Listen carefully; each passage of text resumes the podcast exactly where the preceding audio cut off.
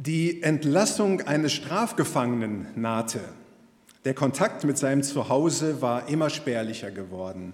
Würde man ihn wieder aufnehmen in die entbehrte Geborgenheit? Er hatte richtige Angst vor einer verneinenden Antwort. Er wollte dann erneut und sofort aufbrechen für immer und das Zuhause vergessen. Er bettelte um ein Zeichen. Hängt in den Apfelbaum auf dem Hügel, den man vom Zug aus am ehesten sieht, ein großes buntes Tuch zum Zeichen, dass ich heimkehren darf. Er harrte in der Bahn gespannt. Er starrte in die Kurve. Da schoss plötzlich der Apfelbaum auf dem Hügel in seine Augen. Er war mit tausend bunten Tüchern behängt. Sie blühten ihm restloses Verzeihen und willkommene Freude entgegen. Was für eine schöne Geschichte, was für eine hoffnungsvolle Geschichte am Anfang dieses neuen Jahres. Und mir kam diese Geschichte sofort in den Sinn, als ich hörte, was denn in diesem Jahr die Jahreslosung sei. Dieses Bibelwort, das uns begleiten kann. Und dieses Bibelwort, ihr habt es schon letzte Woche gehört und Kärtchen von Berthold als Gruß liegen auch auf euren Karten, habt ihr sicherlich schon gelesen aus Johannes 6, Vers 37, wo Jesus sagt, wer zu mir kommt, den werde ich nicht abweisen. Ich habe auch eine PowerPoint mitgebracht und habe gedacht, es ist auch so passend, so diese Jesus-Statue von Rio de Janeiro mit diesen ausgebreiteten Armen und segnenden Händen als Hintergrund zu wählen. Was für ein starkes Wort von Jesus für unser Christsein. Was für ein Wort, das uns erfüllt mit Hoffnung und Zuversicht. Und es ist eben eine gute Nachricht, Evangelium eben von Jesus. Angenommen sein, aufgenommen sein, willkommen. Und wie schön, wenn man das erlebt, ja, in seiner Familie. Du bist angenommen, du bist aufgenommen. Ich gebe dir restloses Verzeihen entgegen und willkommene Freude und ich nehme dich in meine Arme und ich drücke dich und ich liebe dich, wie du bist. Wie schön, wenn wir das erleben in unseren Familien, in unserer Gesellschaft. Aber der andere Punkt ist der auch, wir erleben das oft eben nicht so, sondern auch in der Schule oder auf dem Arbeitsplatz eben eher so, dass wir ausgegrenzt werden. Und wahrscheinlich können wir alle ein Lied davon singen. Jesus ist anders. Er hat geöffnete Arme und er hat keine Berührungsängste und er lädt alle zu sich ein. Und da ist mir eingefallen, dass ich auch vor einigen Jahren mal so eine Predigt gehalten habe über dieses Willkommensein von Jesus. Ich äh, habe dann über die Aussätzigen gesprochen, die zu Jesus kommen durfte und Jesus hat sie berührt, er hat sie umarmt und habe dann dieses Schild gemacht, Free Hugs, kostenlose Umarmung. Und wir haben hier zwei Stationen gemacht. Vielleicht erinnern sich der eine oder andere noch von euch während des Gottesdienstes und wir haben uns einfach mal gegenseitig in den Arm genommen. Eine Umarmung voller Liebe. Und ich fand, das war stark und äh, war für mich so eindrücklich. Auch nochmal habe ich mich daran erinnert. Und genau so ist Jesus, wie schön. Ellen hat schon ein bisschen was gesagt von dem Kontext, äh, in dem unsere Jahreslosung steht. Und das ist immer mega wichtig, dass wir das so im Kontext lesen. Ich möchte nur den kleinen Kontext mal lesen aus Johannes 6, die Verse 35 bis 40. Jesus aber sprach zu ihnen, ich bin das Brot des Lebens. Wer zu mir kommt, den wird nicht hungern und wer an mich glaubt, der wird, den wird nimmer mehr dürsten. Aber ich habe euch gesagt, ihr habt mich gesehen und glaubt doch nicht. Alles, was mir mein Vater gibt, das kommt zu mir. Und jetzt kommt Vers 37b, und wer zu mir kommt, den werde ich nicht hinausstoßen. Denn ich bin vom Himmel gekommen, nicht damit ich meinen Willen tue, sondern den Willen dessen, der mich gesandt hat. Das ist aber der Wille dessen, der mich gesandt hat, dass ich nichts verliere von allem, was er mir gegeben hat, sondern dass ich es auferwecke am jüngsten Tage. Denn das ist der Wille meines Vaters, dass wer den Sohn sieht und glaubt an ihn, das ewige Leben habe. Und ich werde ihn auferwecken am jüngsten Tage. Das ist ein Teil der sogenannten Brotrede. Wir haben das schon gesehen. Äh, hier fünf Brote und zwei Fische. Jesus macht 5000 Männer satt und wahrscheinlich noch viele andere mehr. Und die Leute fragen sich, wer ist dieser Jesus? Und Jesus geht über, dem, über den See Genezareth. Und die Leute kommen dann tatsächlich zu ihm wieder. aber so in erster Linie, weil sie dieses Gefühl haben, oh, Jesus hat mich so körperlich satt gemacht und das war ein richtig cooles Gefühl für die.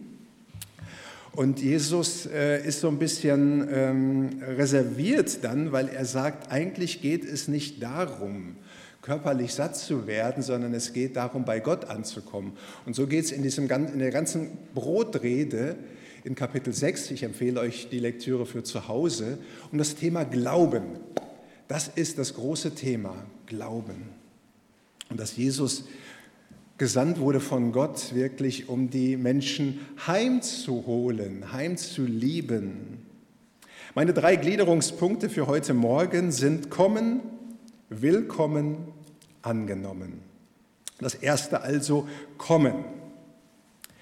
Der Mann aus dieser Geschichte am Anfang, der hat es also noch mal gewagt, den Schritt zu tun zu seiner Familie, wo so viel Distanz war, zu kommen, wieder Beziehung zu wagen. Vielleicht hast du auch so eine Beziehung, in der es nötig ist, auch diesen Schritt mal wieder zu wagen, zu kommen, sich zu versöhnen, auch wie wir gerade in dem Glaubenszeugnis gehört haben, äh, wunderbar. In der Jahreslosung geht es aber noch einen Schritt weiter. Es geht um Jesus und aus ganz unterschiedlichen Motiven haben sich Menschen zu ihm aufgemacht, weil sie etwas zu essen haben wollten, weil sie einfach sensationsgeil waren. Sie wollten ein Wunder von Jesus sehen. Sie hatten vielleicht auch viele Fragen im Kopf. Jesus sollte ihre Probleme lösen. Vielleicht wollten sie gesund werden von irgendeiner Krankheit. Und die gute Nachricht ist bei Jesus, es gibt ja kein Einreiseverbot bei Jesus. Man braucht bei ihm kein Visa, die Flucht aus Problemen kann bei Jesus enden. Und er sperrt seine Grenzen nicht, weil er irgendwann mal voll ist, sondern seine Arme sind immer da, egal aus welchen Motivationen jetzt erstmal man zu ihm kommt. Jeder Mensch kann kommen. Das ist das Evangelium. Wer zu mir kommt. Was heißt eigentlich kommen? Im Prinzip könnte man kommen auch übersetzen mit Glauben, und das habe ich in dieser Sprechblase ja auch mal unterstrichen. Wer an mich glaubt, den werde ich nicht hinausstoßen, werde ich nicht abweisen.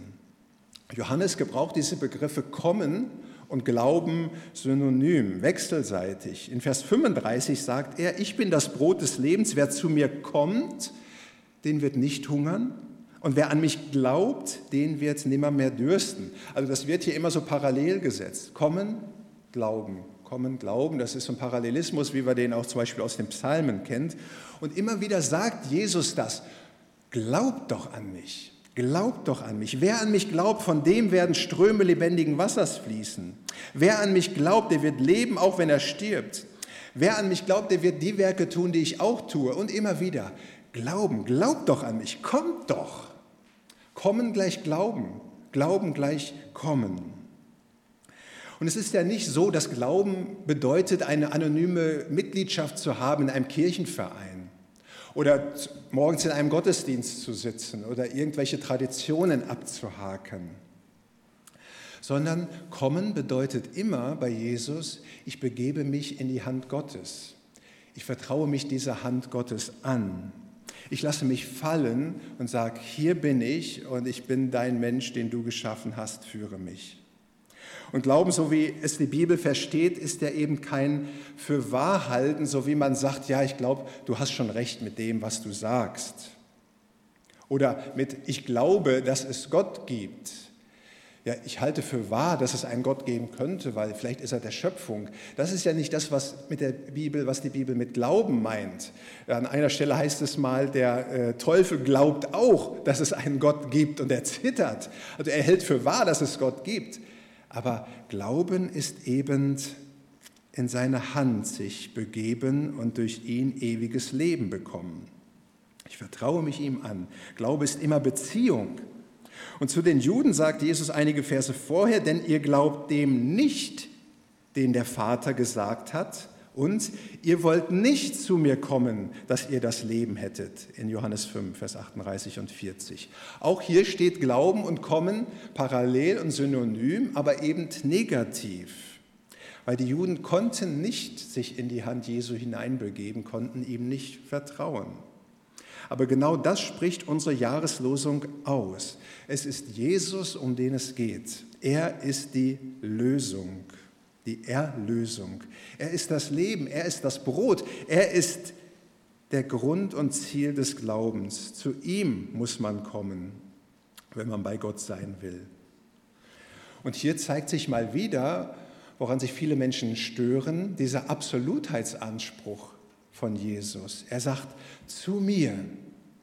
Ohne Jesus geht es nicht, wenn man ewig leben möchte und Frieden mit Gott haben möchte. Und es gilt dann eben ja auch umgekehrt, wer nicht zu Jesus kommt, der bleibt draußen. Darum geht es hier ein Stückchen auch um diese Entscheidung, sich aufzumachen zu Jesus, zu Gott dem Vater. Geht auch irgendwie hier um Bekehrung, um diese bewusste Entscheidung, gehe ich zu ihm und nehme das Angebot an? Weil das ist wichtig, weil Jesus umarmt keinen, der dann nicht zu ihm kommt. Also sagt Jesus, wer zu mir umkehrt, an mich glaubt und in einer Beziehung zu mir leben möchte, den werde ich nicht abweisen. Was denn zu der Frage führt, wer denn zu Jesus kommen darf. Und das ist mein zweiter Aspekt heute Morgen, willkommen. Ich finde großartig, dass wir als Gemeindevision dieses Willkommen ganz prominent vorne drin haben. Wir leben eine gastfreundliche Gemeinschaft, in der Menschen Jesus kennenlernen und ihr Potenzial entfalten, haben wir mal formuliert.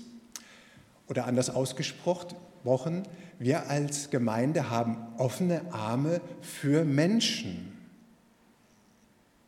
Gastfreundlich sein. Und vor jedem Gasthaus steht irgendwie herzlich willkommen oder lieber Gast tritt ein oder so.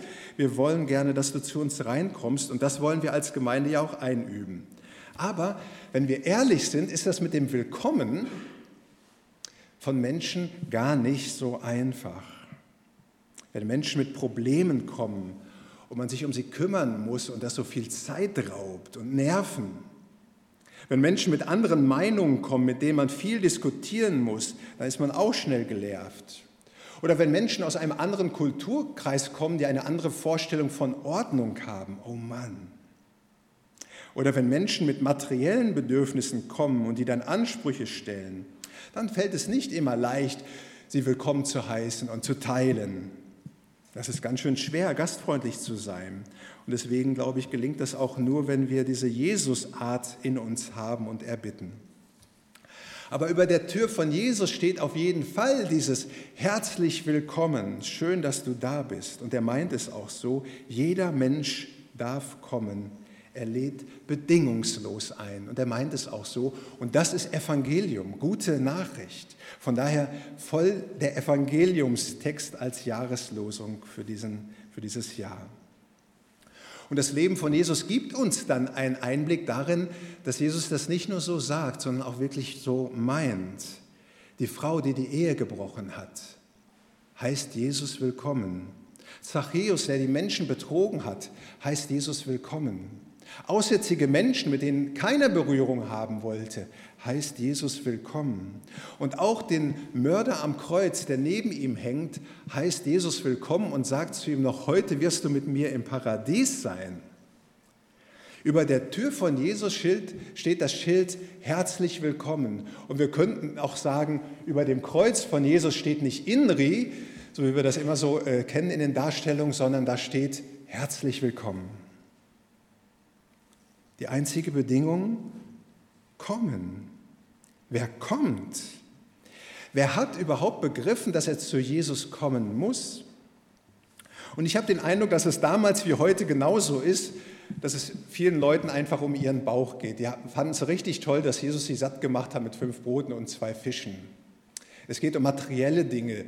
Und viele Leute denken, materielle Dinge erfüllen sie. Und dann kaufen sie sich so einen großen, fetten Bildschirm und gucken da Fernsehen Tag für Tag und sagen, das ist die Erfüllung meines Lebens. Oder sie bauen sich ein Haus und alle Finanzen werden da reingesteckt und man hat überhaupt kein Geld für andere und keinen Blick für andere Menschen.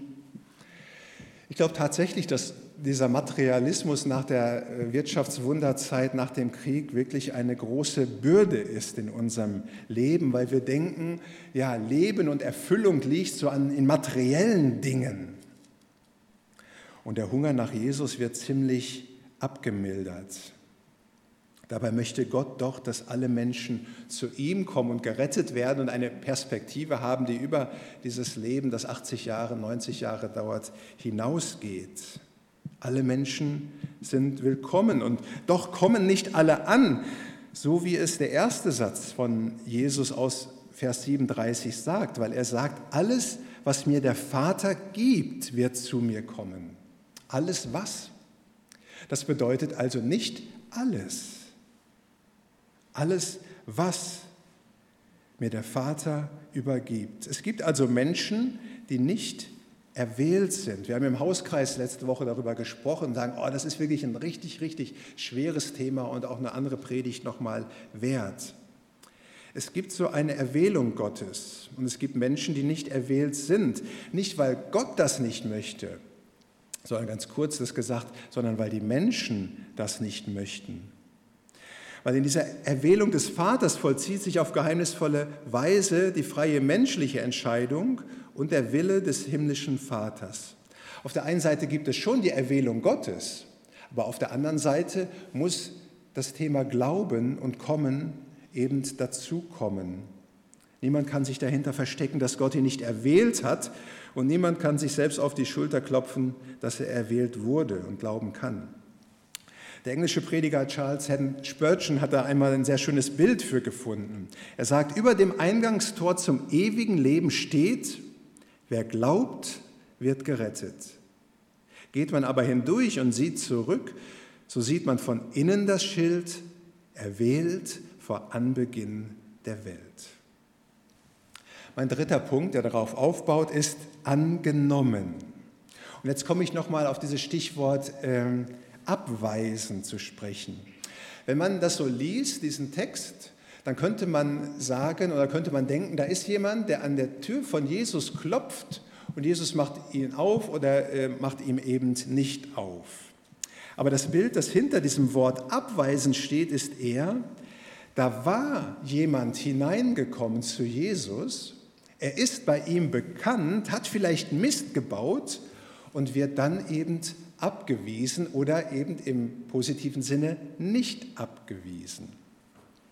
Die meisten Übersetzungen haben darum auch das Wort hinausstoßen gewählt. Wer zu mir kommt, den werde ich nicht hinausstoßen. Und ich glaube, das passt auch ein bisschen besser. Und hier kommt auch wieder dieses Bild vom verlorenen Sohn ins Spiel. Ich habe letztens auch darüber gepredigt. Er gehört zu der Familie. Aber er war weg vom Fenster jahrelang, hat gesündigt und hat Gott einen guten Mann sein lassen, den Vater.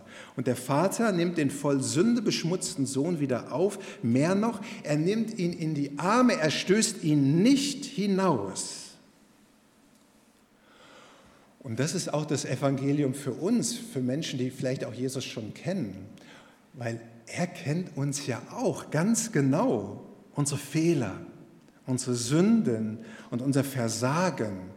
Und er sagt, und dieser Thomas, der dann da ist und so gar nichts zu mir passt, weil er mal wieder so daneben geschlagen hat, den werde ich nicht hinausweisen. Der bleibt bei mir. Für ihn bin ich gestorben. Das griechische Wort kann man auch mit hinauswerfen übersetzen. Und dieses Verb wird in den Evangelien sehr, sehr häufig für das göttliche Gericht gebraucht. Hinausstoßen in die Finsternis. Zum Beispiel in Matthäus 8, Vers 12. Da sagt Jesus zum Volk Israel, aber die Kinder des Reiches werden hinausgestoßen in die Finsternis. Da wird sein Heulen und Zähne klappern. Aber, und das ist das Tolle und das Evangelium in unserem Satz, hinausstoßen ins Gericht, ins, in die ewige Verdammnis, ins Verderben, will Jesus gerade nicht, wer in sein Team kommen möchte, wer aufgenommen und angenommen ist. Selbst wenn er schwächelt, selbst wenn er nichts mehr dazu beitragen kann, selbst wenn er nur so da liegt. Und das ist wirklich ein starkes Wort, weil es erinnert an den Bund Gottes mit den Menschen. Und ein Bund wird immer geschlossen von Gott. Und hauptsächlich liegt es an ihm und an seinem Willen und an seiner Gnade. Und von, jemand, von daher hat jemand einmal zu diesem Vers gesagt, Es ist eine eherne Säule der Heilsgewissheit, dieser Vers 37b. Für die Kinder Gottes ist dieser Vers also die Zusage, dass sie von Gott angenommen sind, dass du von Gott angenommen bist, auch wenn du einmal sterben wirst, heimgehen wirst. Und diese Gewissheit liegt nicht darin begründet, dass die Kinder Gottes so toll sind und so sündlos und immer in die Gemeinde gegangen sind und alles und dieses, sondern sie liegt in der Gnade Gottes begründet und in der Tat von Jesus am Kreuz. Ein starkes Bibelwort, dieses Wort, Evangelium. Und es zeigt uns, dass uns von Jesus diese willkommene Freude entgegengebracht wird. Es erinnert uns daran, dass Jesus wirklich satt macht und es ist wichtig ist, uns ihm anzuvertrauen. Jeder, der an ihn glaubt, ist auch erwählt und wird im Himmel nicht ausgestoßen dazugehören, willkommen sein. Das möchte jeder. Und die Jahreslosung zeigt uns, dass jeder in diesem coolen Jesus-Team dabei sein kann. Er schließt niemanden aus. Und wir persönlich und als Gemeinde sollten es auch nicht tun. Amen. Ich habe allerdings noch einen kleinen vierten Punkt nach diesem Amen, nämlich angenommen. Die Frage an jeden Einzelnen, bist du eigentlich schon in diesem Jesus-Team, bist du in diese Arme Jesus schon jemals grundsätzlich hineingekommen? Hast du dich da hineinbegeben, hast gesagt, Jesus, nimm mich auf, nimm mich an, ich vertraue dir?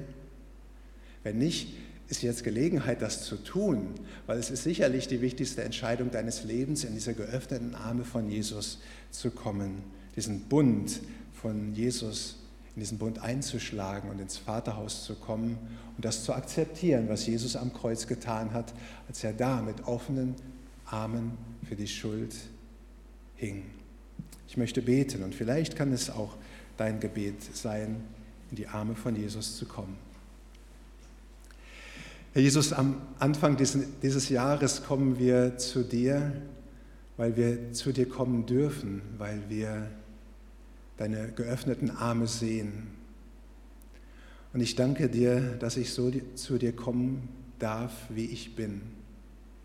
Und dass du mich nicht hinausstößt. Und ich möchte zu dir kommen, weil ich weiß, dass du der Herr bist, dass du Gottes Sohn bist, dass du der Retter bist und dass du mich wirklich satt machst. Ich komme zu dir, weil ich weiß, dass du meine Schuld vergibst weil du dafür am Kreuz gestorben bist.